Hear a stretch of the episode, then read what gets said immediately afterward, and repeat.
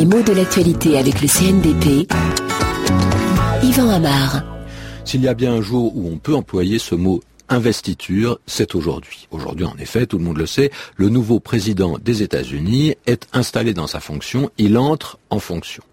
Alors, ce mot d'investiture, il est très connu, mais il nous rappelle aussi que la politique, c'est une affaire très ritualisée et que d'autre part, le suffrage populaire, même s'il est souverain, n'a pas d'effet en temps réel. Parce que entre le jour de l'élection et puis l'entrée en vigueur de son résultat, il faut un certain temps et là, on a tout un rituel qui va entériner, c'est-à-dire faire entrer officiellement euh, le choix des urnes. Quand on dit le choix des urnes, c'est un cliché, évidemment. Les urnes, ce sont les boîtes dans lesquelles on met les bulletins ne sont pas les urnes qui choisissent, ce sont les électeurs. Mais quand on dit le choix des urnes, ça veut dire le résultat de l'élection, tout le monde le comprend.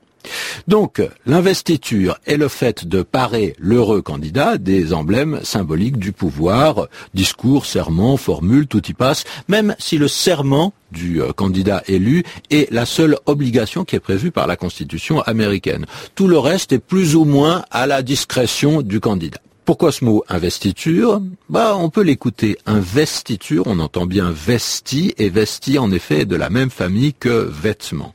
Il s'agit, même si c'est de façon symbolique, de revêtir le candidat élu des vêtements du pouvoir, des vêtements du chef.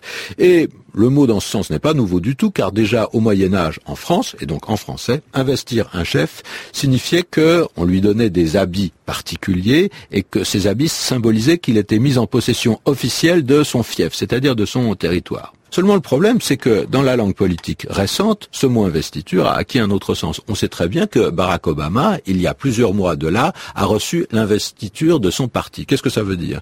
Ah, On l'a su à l'époque, hein, ça veut dire qu'il était en concurrence avec d'autres, et en particulier avec Hillary Clinton. Il fallait savoir quel était le candidat qui représenterait le parti démocrate et qui, représentant ce parti, aurait le plus de chances d'être élu à la fonction qu'il briguait, c'est-à-dire celle de président des États-Unis. Eh c'est Barack Obama qui a été investi dans cette fonction. Le sens est tout à fait différent de l'investiture d'aujourd'hui.